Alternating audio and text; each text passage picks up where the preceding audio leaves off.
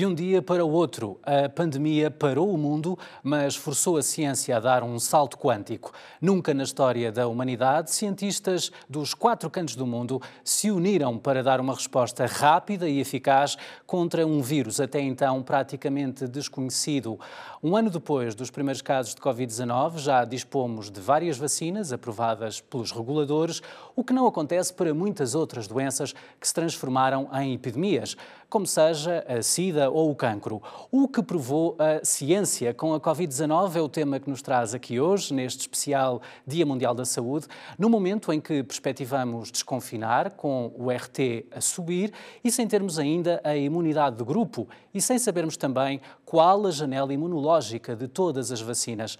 Em estúdio comigo encontra-se o professor Miguel Castanho, do Instituto de Medicina Molecular João Lobo Antunes, ao qual se junta também em videochamada a professora Margarida Saraiva, do I3S, Instituto de Investigação e Inovação de Saúde, da Universidade do Porto. Conosco está também o professor Constantino Saclarides, da Escola Nacional de Saúde Pública. É também nosso convidado Henrique Veiga Fernandes, da Fundação Champalimau. E, por fim, Carlos Penha Gonçalves, do Instituto Gulbenkian de Ciência. Sejam todos muito bem-vindos ao canal S+. Ah, eu começo precisamente pelo professor Constantino ah, Saclarides, um rosto muito conhecido nas últimas décadas da saúde em, Portugal. Professor, este é o momento certo para desconfinarmos? Confinamento funciona. Confinar suprime praticamente a transmissão. Uh, tem um efeito muito efetivo sobre a transmissão. Uh, e, portanto, nós confinamos, todos os indicadores de transmissão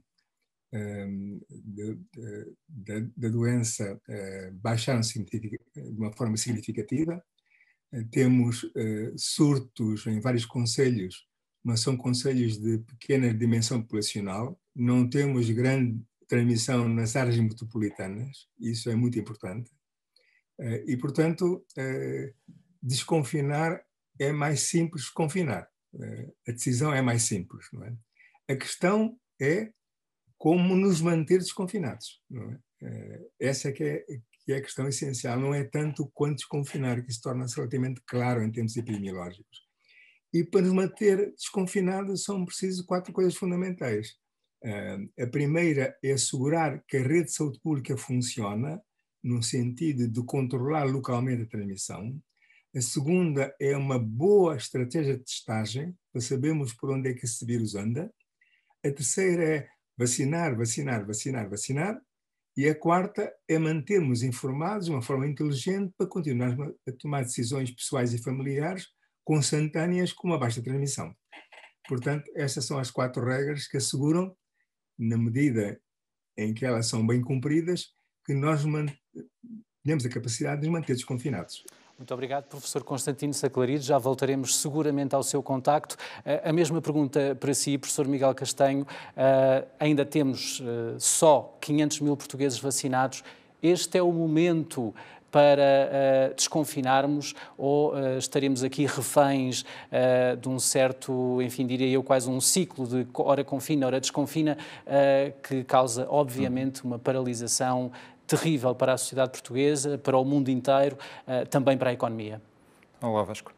Eu, eu, creio que é um momento oportuno para desconfinar. É claro que se nós quiséssemos manter sempre os, os números de, de, infecções e novos casos muito baixos e quiséssemos ter a certeza que os mantínhamos sempre muito baixos, confinávamos eternamente, mas somos animais sociais e essa não é uma opção, não podemos estar confinados eternamente. E eu creio que esta é uma, uma, uma boa oportunidade para desconfinar porque nós atingimos valores relativamente baixos, quer dizer, o RT abaixo de 1, quer dizer que a tendência não é de pioria, não há uma forte tendência de pioria, e a incidência, isto é, o número de novos casos é relativamente baixo, de modo que fazendo uh, testes e tendo, e tendo uh, portanto, uma vigilância muito apertada sobre os novos surtos, nós, em princípio, está nas nossas mãos conseguir conter o que vai acontecendo, gerindo o que vai acontecendo e não deixar de flagrar de novo novas, uh, novos episódios e novas situações como aquelas a que já assistimos. Por outro lado, também vem aí a primavera, já estamos na primavera, vem aí o verão e, portanto, meteorologicamente é, é uma, é uma boa oportunidade. Trata-se de um vírus respiratório e também porque podemos desfrutar alguma vida ao ar livre. E, portanto, são condições que tornam propício um desconfinamento e oportuno um desconfinamento. As vacinas são a grande esperança para todos nós. Eh, eu gostava eh, de ouvir e de introduzir na nossa conversa esta questão. Eh, o que é que poderíamos fazer para acelerar a produção destas vacinas? Felizmente, um ano depois já dispomos de várias soluções propostas pela indústria farmacêutica, mas pergunto, a única solução para acelerarmos este processo seria que a indústria cedesse na sua, nos seus direitos de propriedade, nas suas patentes e que se criassem, por exemplo, mecanismos de cedência de tecnologia e, por exemplo, termos vacinas a ser produzidas em Portugal, professor? Não é assim tão simples. Eu não creio que o passo limitante seja, de facto, neste momento, a, a proteção da propriedade intelectual. Não creio que seja esse o, o passo limitante. O passo limitante tem a ver com o facto de uma vacina não ser um produto fácil de produzir e não é um produto simples estas vacinas de RNA, sobretudo porque o RNA é uma molécula quimicamente muito instável, um, tem uma tecnologia de produção muito própria e que uh, tem limitações no ritmo que pode ser uh, conseguido. Por outro lado, nós vemos várias marcas, por exemplo, a aparecer com vacinas uh, novas e outras se juntarão, mas todas estas marcas subcontratam fábricas que na realidade são as mesmas. Portanto, a capacidade de produção é limitada por si, por si só. Há uma, há uma grande, neste momento, uma grande hum, produção em massa de vacinas, mas essa capacidade não é ilimitada, isto é, não se consegue produzir, duplicar ou triplicar a produção só porque se quer. É porque existem limites físicos, aqui isso acontece, limites físicos em condições para produzir as vacinas e limites na matéria-prima para as vacinas e na matéria-prima e em todos os, os um, todos os produtos que são necessários, todos os artefactos que são necessários para produzir vacinas, que é um produto bastante delicado, não é por acaso que muitas delas têm que ser conservadas num frio uh, razoavelmente intenso. Temos que repensar então a forma como produzimos as vacinas?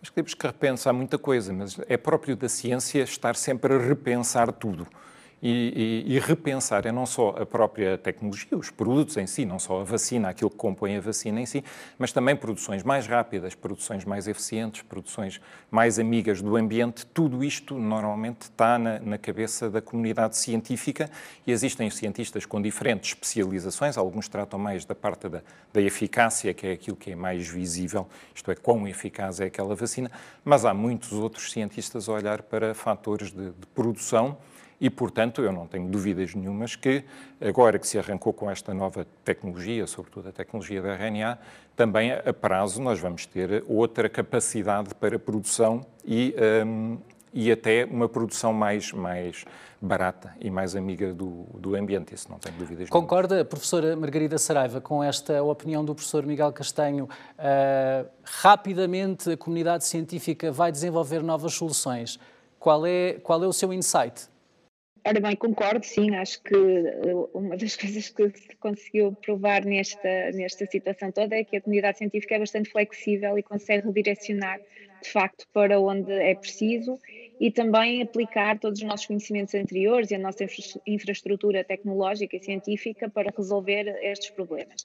Claro que aqui temos também uh, que considerar que estamos uh, em face de uma vacina que precisa de ser produzida em larga escala e, portanto, isso também é um, uma complicação adicional, se quiser. Mas creio que toda esta tecnologia, nomeadamente, de facto, as vacinas de uh, eh, RNA, vai, vai ser uh, útil noutras uh, situações e agora também alavancar em tudo o que foi desenvolvido na, na, na, durante a, a, questão do Covid. Uma das coisas que a professora me dizia há dias, numa outra conversa, é que nunca pensámos vacinar 7 bilhões de pessoas de uma só vez. Esse é talvez o grande problema. É uma das limitações, logicamente, porque é diferente vacinarmos, eh, temos um plano de vacinação que vai avançando uh, gradualmente, ou numa situação em que estamos de emergência em que queremos vacinar literalmente todas as pessoas e, portanto, 7 milhões de pessoas, portanto, produção, a própria produção, obviamente, e como o professor Miguel Castanho estava a dizer, atinge um limite físico que é muito difícil de ultrapassar. Muito obrigado, professora Margarida. Já voltaremos seguramente ao seu contacto. Chamo agora um, o Henrique uh, Veiga Fernandes, é investigador principal, co-diretor da Champalimau Research. Uh, temos várias vacinas baseadas nesta solução, doutor Henrique, o RNA mensageiro, uh, ou seja, são vacinas que de alguma forma não contêm o SARS-CoV-2, mas sim um adenovírus com a proteína spike. é isto que vai estimular a imunidade. Ah, eu gostava de o ouvir, até porque ah, representa aqui a Fundação Champalimau, conhecida sobretudo ah, também no tratamento oncológico. É expectável que esta solução tecnológica do RNA mensageiro venha a ser usada também no tratamento de cancro? Bom, muito boa tarde e obrigado pelo convite. Antes de mais, só apenas uma, uma, pequena correção, que acho que foi um lapso, mas que é importante corrigir lá para casa. As vacinas de RNA não utilizam um adenovírus, na realidade são moléculas, de, digamos assim, de RNA, de, de, de, informação genética, numa espécie quase de liposoma. Eu às vezes uh, uh, associo a, a, a, uma espécie de uma, uma bola de sabão na qual temos RNA, obviamente com dimensões muito pequenas e uh, com uma formulação que permita atingir o, o, o, as células um, uh, no local da injeção e que, portanto, possa desencadear uma resposta imunitária.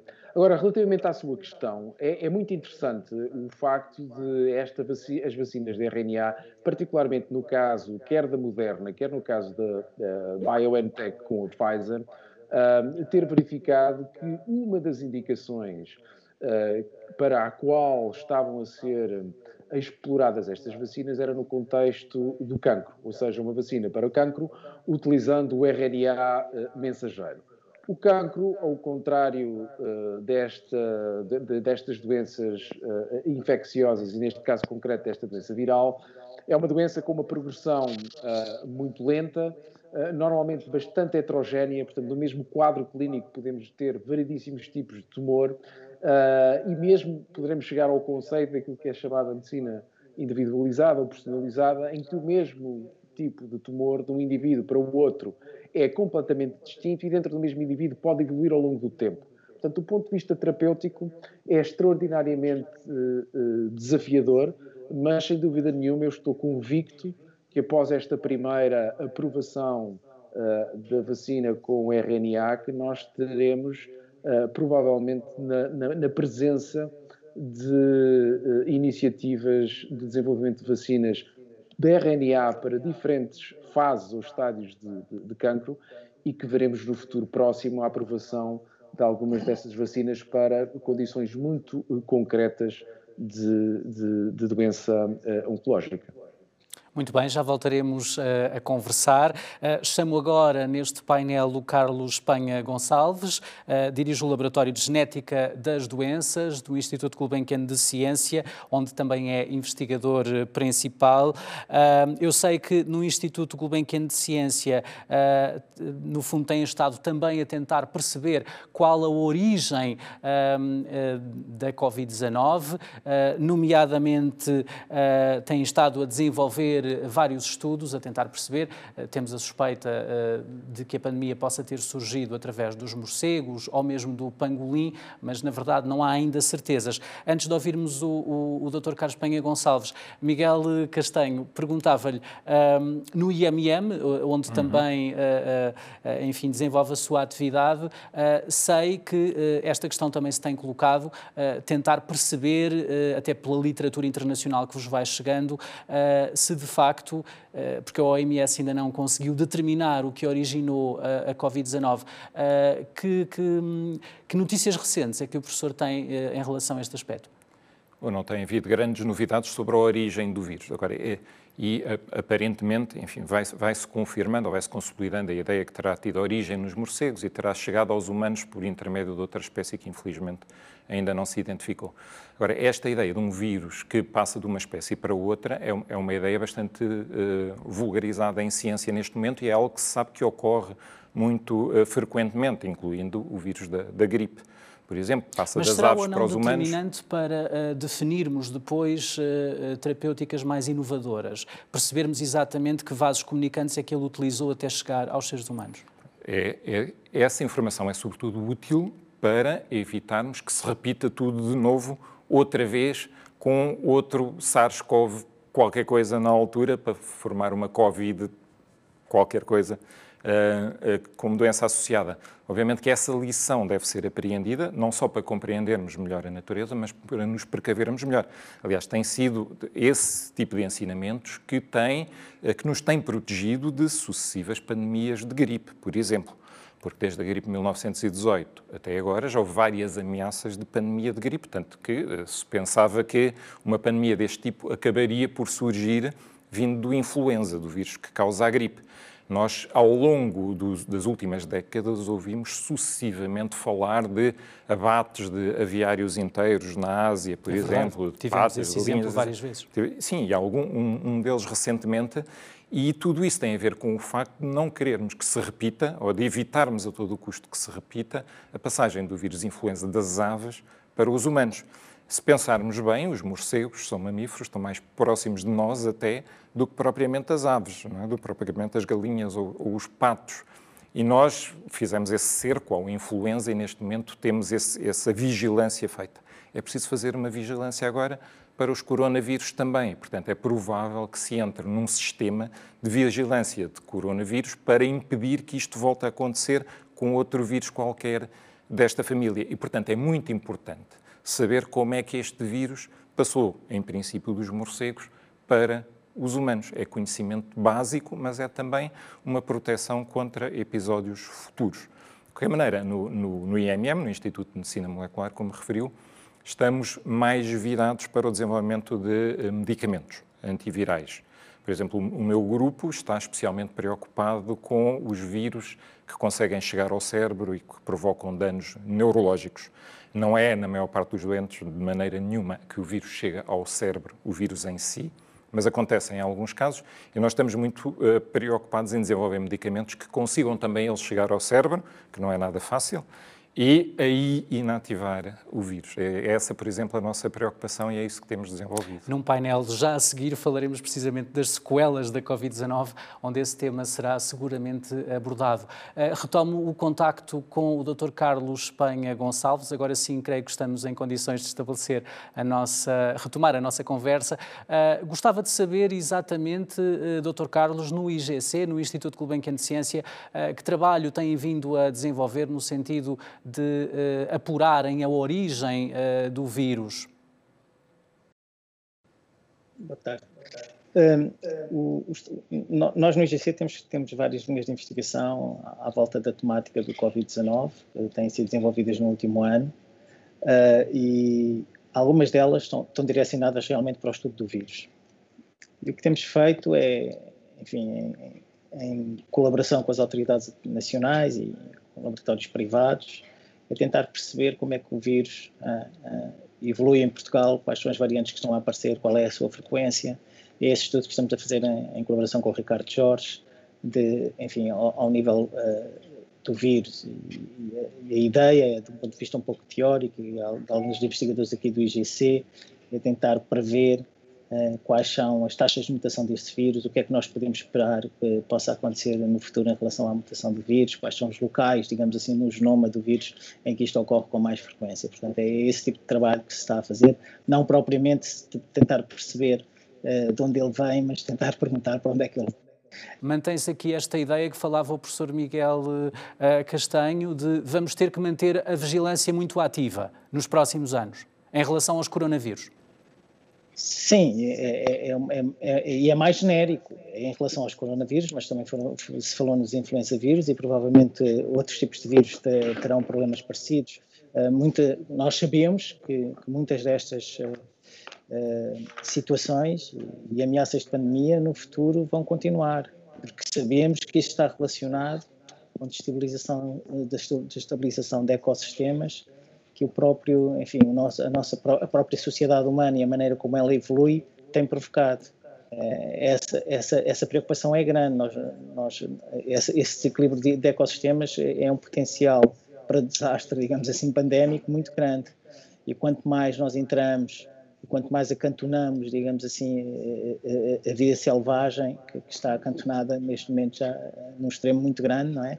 é esse, esse, o que nós chamamos de spillovers, quer dizer, essa possibilidade de haver saltos interespécies destes vírus, eh, aumenta imenso e, portanto, a maneira de nos protegermos é aumentarmos a vigilância sobre isso, já que parece que proteger esses, esses ecossistemas não sei se será uma, um objetivo alcançável já neste momento.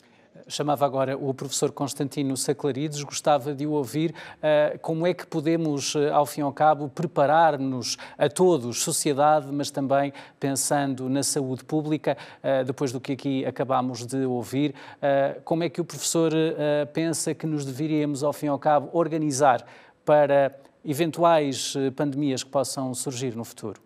Sempre que um novo vírus ou um novo microorganismo eh, superar, ultrapassar a barreira da espécie, nós estamos em risco. Isso vai acontecer seguramente. A questão é se aprendemos o suficiente desta experiência para minimizar a transformação de epidemias locais em grandes pandemias. Eh, ora bem, isso pode ser tratado a, a três níveis. A nível global, a Organização Mundial de Saúde sempre teve a ambição, nunca ainda cumprida, de chegar a tempo localmente a, a, pandemia começa sempre com, pandemia, com uma epidemia local, não é? Se nós temos informação precoce que algo da normal, algo de pouco usual, algo de pouco habitual está a acontecer numa zona do globo, na interface entre as espécies, eh, nós podemos tentar que não passe daí. Ou seja, que essa epidemia local não se transforme em nacional, nem se transforme em uma pandemia. Ainda não conseguimos. Mas não conseguimos por duas razões não nos organizamos suficiente para o efeito e não temos o nível de cooperação internacional em certas zonas do globo, onde isso acontece com frequência, essa ameaça, para poder ter informação precoce que nos permita intervir, intervir a tempo. Mas mantemos a esperança que um dia teremos a capacidade, quer técnica, quer logística, quer política, para chegar cedo às ameaças pandémicas. Isso a nível global. A nível europeu, é, é óbvio temos que avançar, temos que aprender muito em relação ao nível europeu. Não fomos capazes simplesmente de coordenar coisas essenciais. Lembra-se no verão, uh, os países da União Europeia começaram a abrir e, abrir e fechar fronteiras, uh, cada um da sua maneira. Não parecia de forma nenhuma que estávamos numa União Europeia. Cada um fazia as, fazia as coisas por sua conta. Não pode ser. Nós temos a esperança eh, que o Centro de Controlo de Doenças de Estocolmo se transforme a curto prazo numa agência europeia de saúde pública capaz de emitir critérios de atuação conjuntos para os países europeus. Isso era um grande passo, acho que é um passo possível para estarmos mais protegidos e mais coordenados e mais eficazes na Europa. E depois temos, naturalmente, o, o, o nível, o nível local, o nível nacional onde temos, enfim, pelo menos três áreas de aprendizagem muito importantes. A primeira é, é naturalmente assegurar que a informação essencial seja partilhada para as pessoas localmente e eficazmente. Ainda não fazemos essa partilha muito bem e a tempo. A segunda é assegurar que o Estado, que a missão pública, tenham um nível de planeamento estratégico, um nível que, para além de responder ao imediato, além de responder àquilo que está a acontecer, para além de ter todos os recursos nessa primeira linha, ter também recursos substanciais e recursos de qualidade numa segunda linha que pense o país à distância. E, portanto, que chegue a tempo, não chegue tarde e chegue bem à distância. Ora, essa capacidade tem-nos faltado. É, no setor de saúde não tem existido de facto. É? E, e, nós temos que fazer alguma coisa para, para existir. E, em terceiro lugar, associado a isso, é a necessidade de finalmente termos um modelo de aconselhamento científico para ações políticas que seja explícito e seja de boa qualidade. Ainda não o temos e estamos em boa altura para aprender a fazer, fazer isto melhor. O professor Constantino, no essencial, o que nos dizia é que chegámos um bocadinho tarde uh, a esta pandemia, apesar dos avisos que o professor Miguel Castanho nos falava, que nos últimos anos uh, efetivamente já surgiam, uh, não só por causa uh, do HIN1, por exemplo, se, se, bem me recordo, mas de outras pandemias que atingiram outras zonas do globo e não tanto, não chegaram a ser tão dramáticas em Portugal como esta está de facto a ser. Eu gostava também de ouvir, apesar de termos chegado tarde, há lições lições que temos que retirar desta pandemia. Uh, o professor acredita que este sentimento que eu falava no início de urgência, de entreajuda da própria comunidade científica, que se vai manter no pós-pandemia? Eu creio que sim, porque esse, esse sentimento de uh, entreajuda, de troca de informação, de cooperar mais do que permitir, já vem de trás. Já vinha muito de trás, já, já assistimos a isso, por exemplo, nos tempos da, da, da SIDA, pandemia de SIDA. Uh, o, o, o, que mudou de lá para cá não foi, não foi essa atitude da comunidade científica. O que mudou de lá para cá foram as tecnologias de informação e de comunicação, foi a, foi a forma e a rapidez com que se comunica. E, portanto, e aí, enfim, o mundo é óbvio, nesta, é óbvia a evolução nesse, nessa frente. E, portanto, começou a, a circular muito rapidamente informação sobre o vírus. Isto é, ainda, ainda a pandemia. Foi o lado benéfico, não é? Isto foi um, foi um aspecto positivo, enfim, desta grande, desta grande desgraça, mas é um, é um aspecto positivo que revelou as, as vantagens da cooperação, tomando partido, de facto, da, dos meios tecnológicos para troca de informação. Ainda a, a, pandemia não tinha cá chegado, ou não tinha chegado à Europa, e já apareciam os primeiros resultados divulgados pela comunidade científica chinesa por exemplo, não exatamente pelos canais normais, porque são mais lentos da verificação, menos, na altura. mas sim, sim, sim, e da estrutura das proteínas.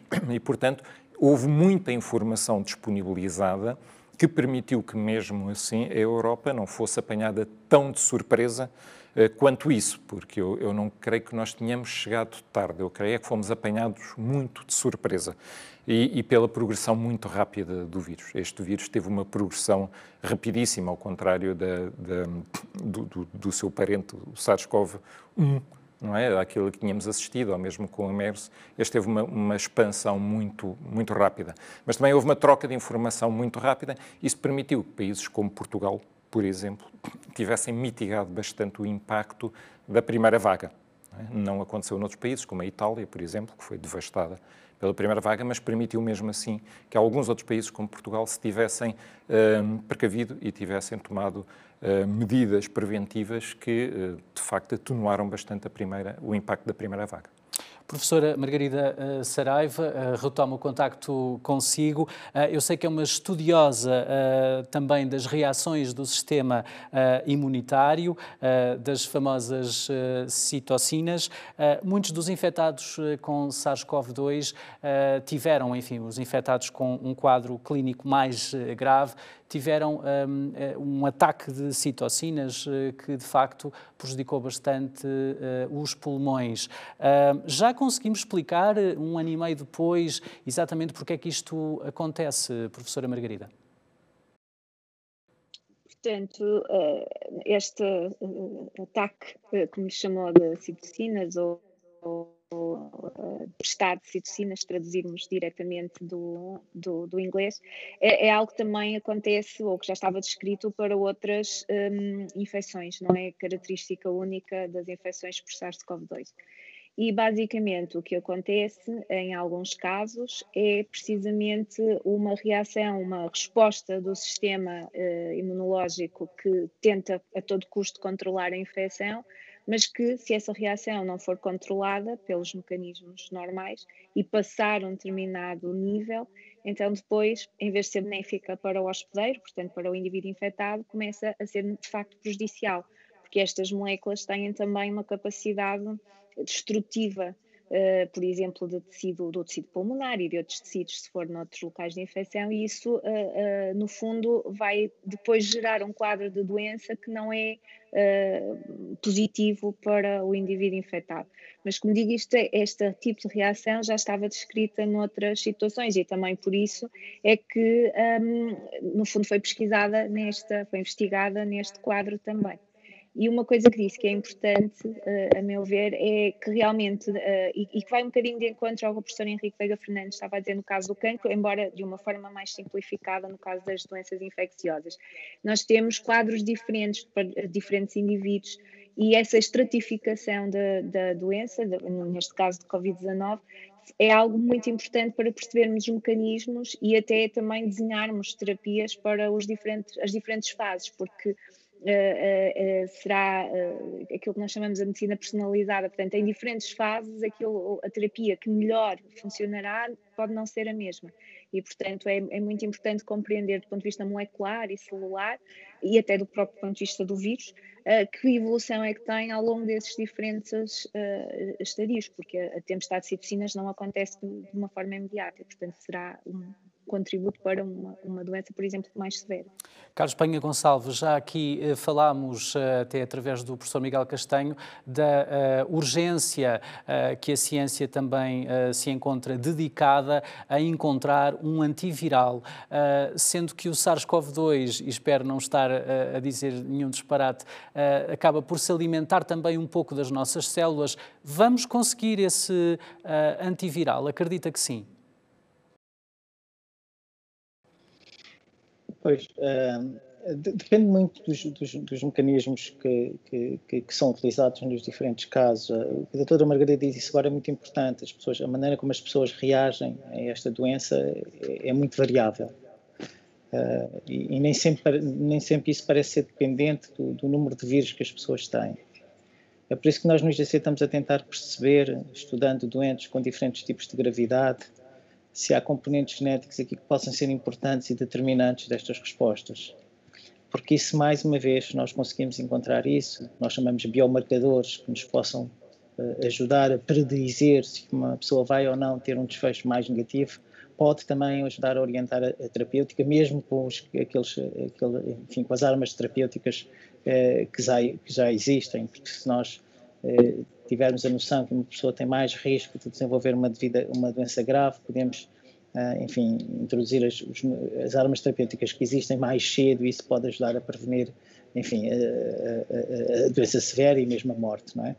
Portanto, esse, esse é, um, é, um, é, um, dos pontos importantes. Há, há consórcios internacionais a estudar uh, muitos doentes com diferentes tipos clínicos e tentar perceber se há realmente componentes genéticos que, isso, que, estão, que estão a afetar. E parece os primeiros resultados indicarem que realmente há alguns, alguns componentes genéticos relacionados com o sistema imune, mas não só, podem eh, oferecer marcadores eh, preditivos em relação ao desfecho da infecção. E isso, isso eu seria, acharia que é um passo muito importante para a gestão clínica, digamos assim, das, eh, da doença.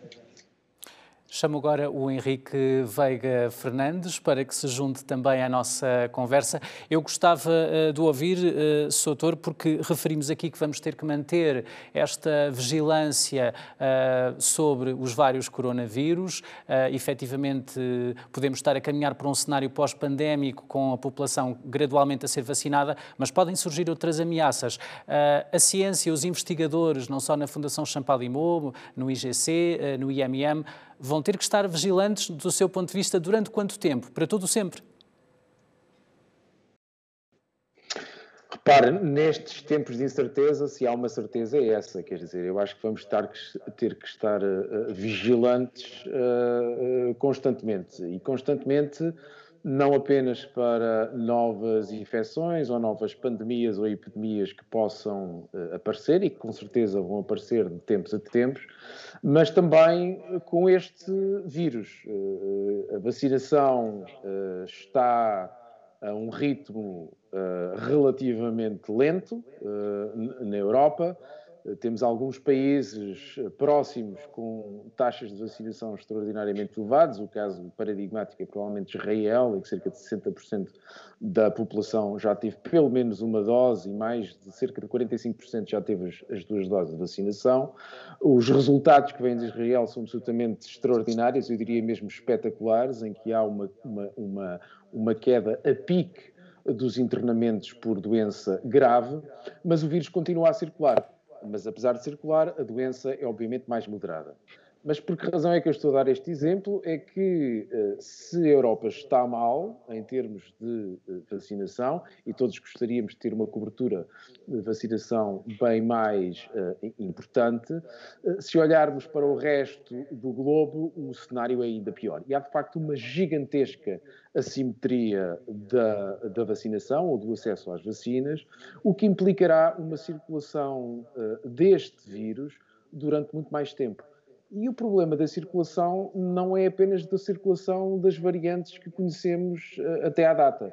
É a possibilidade, de facto, de criarmos aqui terreno fértil para o aparecimento de outras uh, variantes que se podem distanciar daquelas que já conhecemos ainda mais e causar uma doença, eu não diria necessariamente mais grave, mas certamente uma doença para a qual a imunidade que é conferida potencialmente pelas vacinas já existentes, ou menos pela imunidade uh, natural uh, uh, conferida pela doença anterior, já não seja eficaz.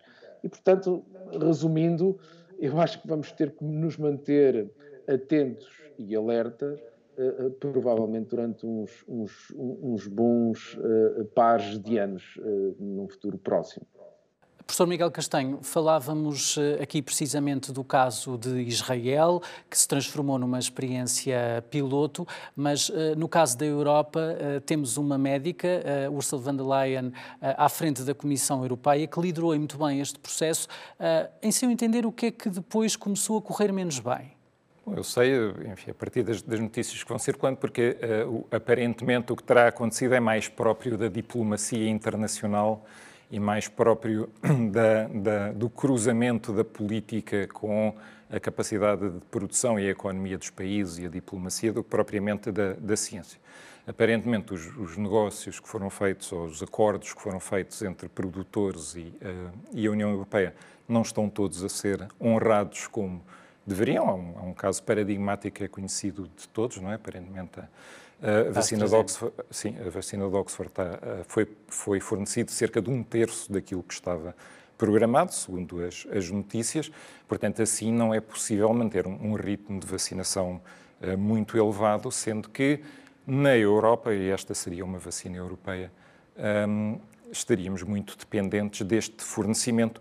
Aliás, chegou-se a pensar em determinada altura que esta seria a primeira vacina a ser aprovada e a ser utilizada, acabou por não ser por várias vicissitudes, aliás, no, no, nos Estados Unidos ainda não foi aprovada. E, e, portanto, tudo isso tem contribuído, de facto, para um, um, um, processo que na Europa tem sido bastante difícil.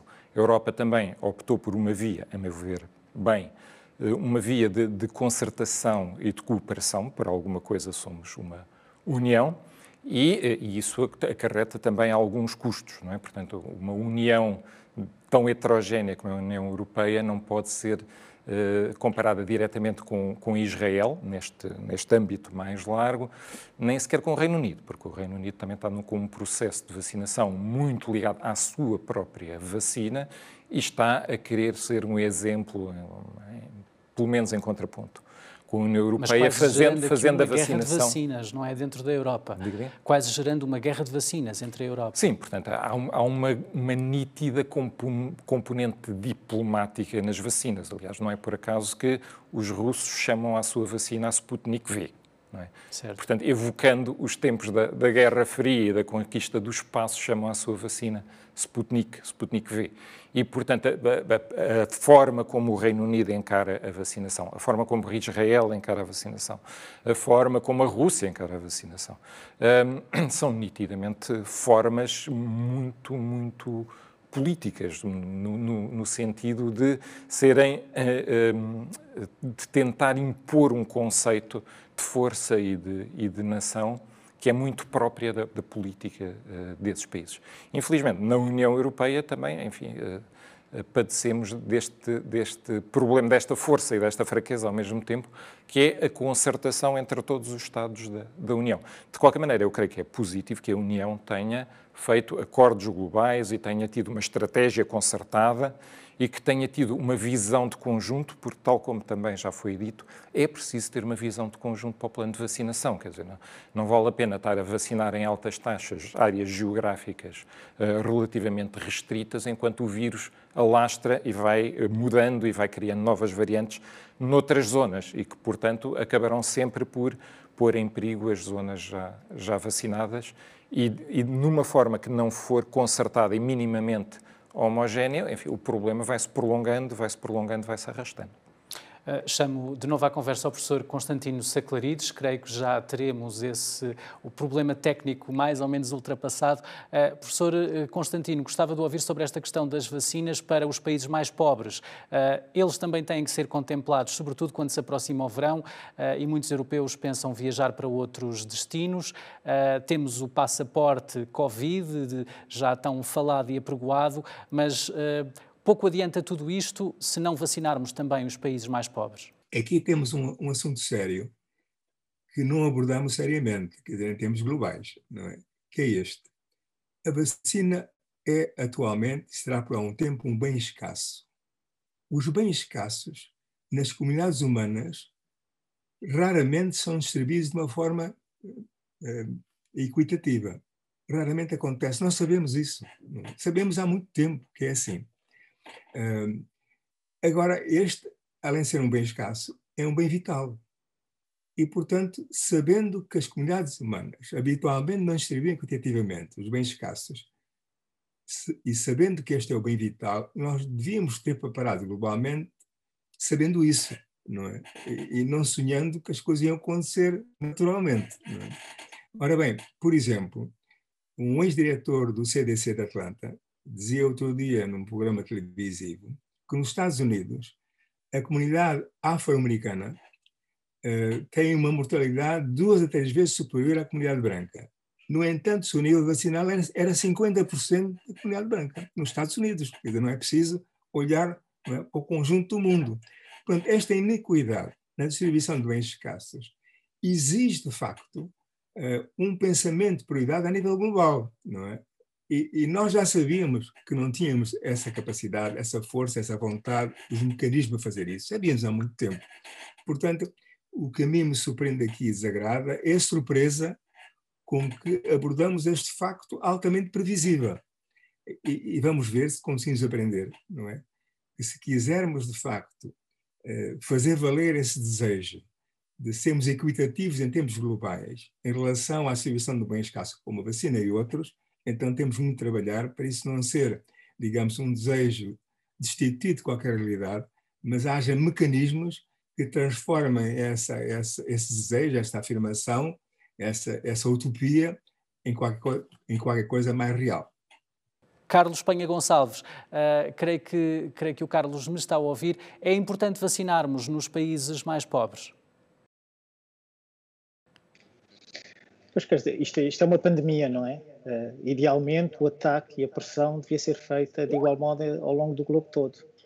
Isso, obviamente, não, não é possível. E, e, já, e já, já aqui abordámos a questão da, da, do problema logístico de, de, produzir o número de vacinas que é necessário em tempo útil. E já abordámos aqui também alguns, alguns temas que têm a ver com o posicionamento de, de, dos, dos diferentes Estados em relação à, à vacinação. Uh, é óbvio, não é, que eu acho que a União Europeia está a tomar um passo que é importante e os Estados Unidos acho que também começam a fazer a mesma coisa, tentar reservar algumas vacinas já nesta fase para poderem ser fornecidas a esses países.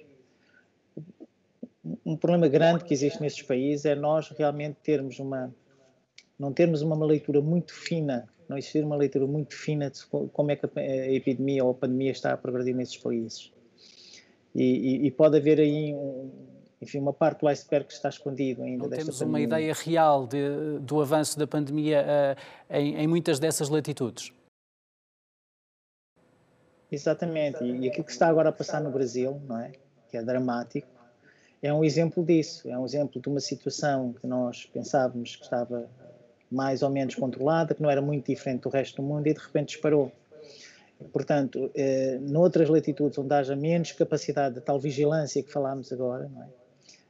Esse problema pode ser mais, mais agudo. E, aqui o papel da OMS, o papel que há bocado o professor Constantino estava, estava a falar, é um papel, é um papel vital. É, é, nós dependemos completamente da OMS para ter capacidade de penetração nesses países, para ter, usar os mecanismos que eles usam para distribuir vacinas e para administrar vacinas. Uh, isso vai, vai, acontecer numa, numa, numa, fase mais tardia, digamos assim, que em relação ao hemisfério norte, forçosamente já está a acontecer. Portanto, essa dinâmica vai continuar. Mas temos que tentar, enfim, estreitar esse intervalo, apertar esse intervalo de tempo para conseguir, para conseguir esse objetivo de proteger também essas populações, porque isso protege o mundo todo. Não é? isto, isto, volta a dizer, é uma pandemia, afeta todos de igual, de igual modo. O nosso tempo já vai escasseando. O, o Dr. Henrique Veiga Fernandes, uh, já conhecemos as prioridades do Plano de Recuperação e Resiliência, uh, o PRR, para, para Portugal. Uh, em seu entender, Dr. Henrique, era fundamental criarmos apoios para recuperarmos muito do que ficou por fazer e ficou bastante ao nível oncológico, por exemplo. Eh, dado que trabalha também na Fundação Champalimau, eh, gostava de ouvir sobre isso.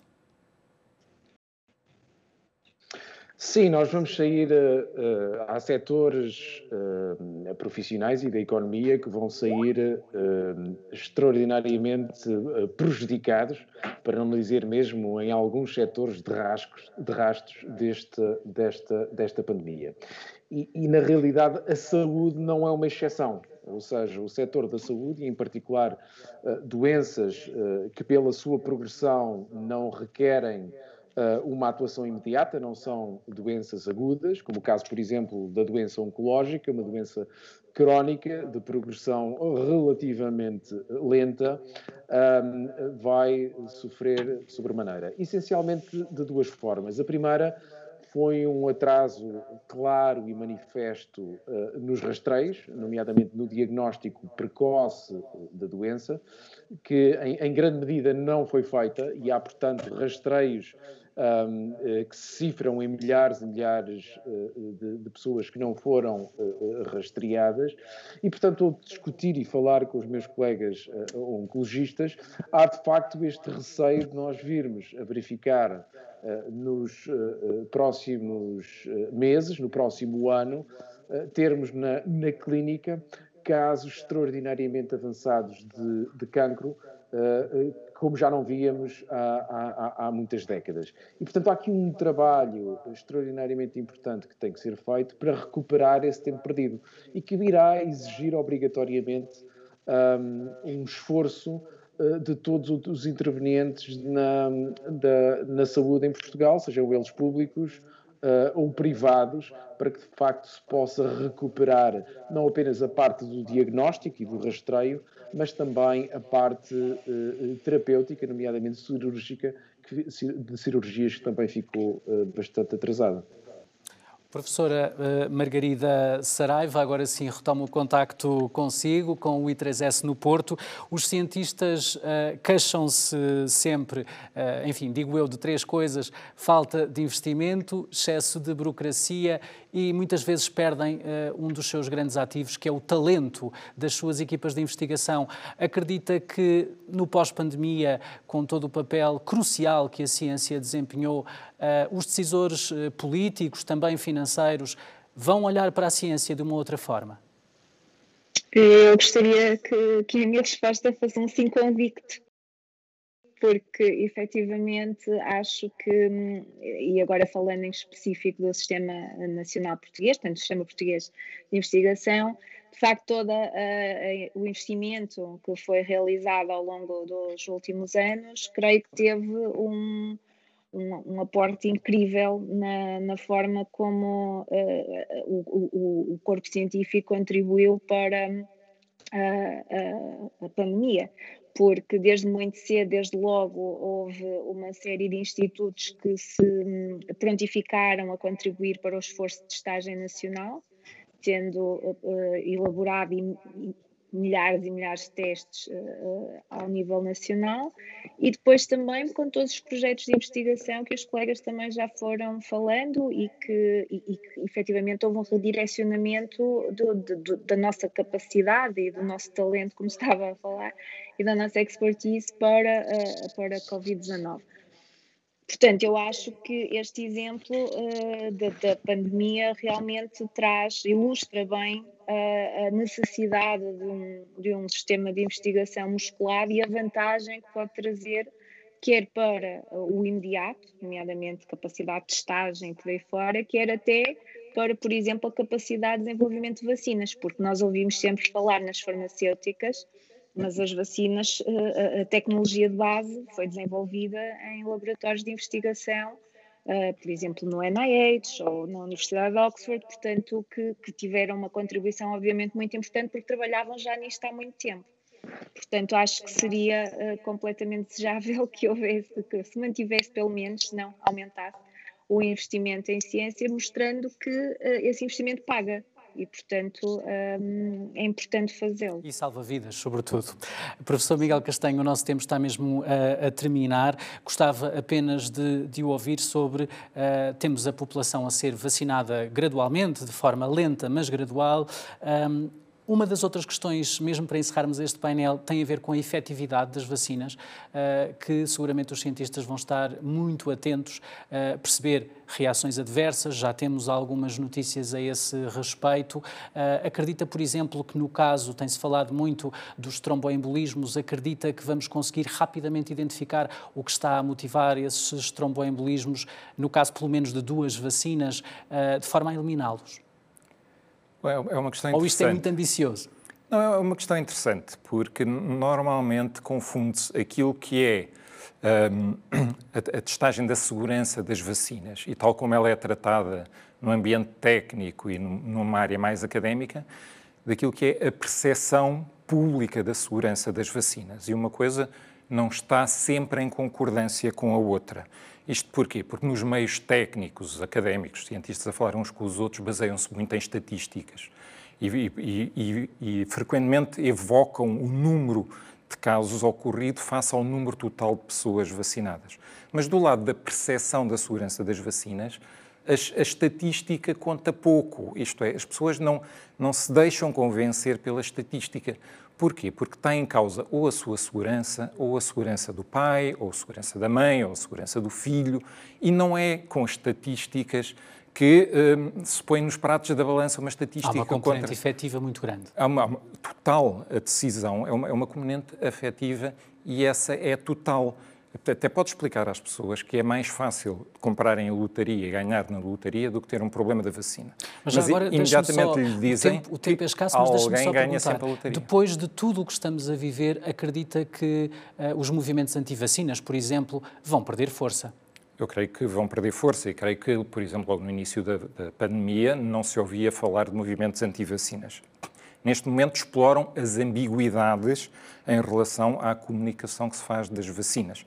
E, por exemplo, esta, esta ambiguidade da percepção de segurança agora que existe em relação a algumas vacinas está a ser explorada. E eh, eu creio que eh, neste caso, neste caso, há que melhorar a forma como se comunica, porque não se pode comunicar com o público com os argumentos que são próprios de, uma, de algo muito técnico e da, da comunidade académica e científica. E lembrar explicar que às pessoas relação, que uh, risco-benefício, o benefício é sempre maior. É, mas o que as pessoas não percebem é porque se existem várias vacinas disponíveis, e se até é dito pelo governo que existem muito mais vacinas do que aquelas que vamos necessitar para vacinar a população inteira, então por que é que se usa esta e não se usa outra? Isto é, havendo alternativas, é? porque é que não se usa uma das outras? Isto é que tem que ser explicado, porque este é um, este é um problema de, de comunicação. Não é? é um problema de segurança das vacinas, porque nesse nós sabemos, do ponto de vista técnico, não existe exatamente um problema de segurança que não seja que seja diferente ou mais grave Até do que com, com foram muitos outros, com muitos outros, é? exatamente, com muitos outros produtos. Agora é preciso explicar às pessoas, não com estatísticas, mas porque é que vamos usar esta esta vacina. Provavelmente é porque temos que manter o plano de vacinação e, portanto, não é viável usar outras vacinas. Mas isto tem que ser explicado com com clareza e, eventualmente, enfim, também já se fala disso, num, num ponto onde seja prescindível. Uh, esta, esta, esta, as vacinas com estes tipos de problemas provavelmente poderá ser feito e nunca, nunca, nunca se abdicará de um princípio de vigilância e nunca se menosprezará um problema que possa existir, por mais pequeno que ele seja. Isto tem que ser uh, dito às pessoas, isto tem que ser garantido às pessoas, porque logo no início foi este pacto que foi feito com o público, que é nós podemos até desenvolver vacinas mais rápido, mas nunca abdicaremos de um sistema de vigilância, de um sistema de controle e de normas apertadas de segurança. Nunca é demais, de facto, dizer que a segurança existe. Uh, muito obrigado a todos pelos vossos uh, contributos científicos neste especial Saúde em Dia dedicado ao Dia Mundial da Saúde. Já a seguir no canal S+, fique para a conversa sobre as sequelas que a Covid-19 provocou uh, e que já estamos a tratar em Portugal. Acompanhe a Irina Ribeiro e o seu painel de convidados. Continue connosco.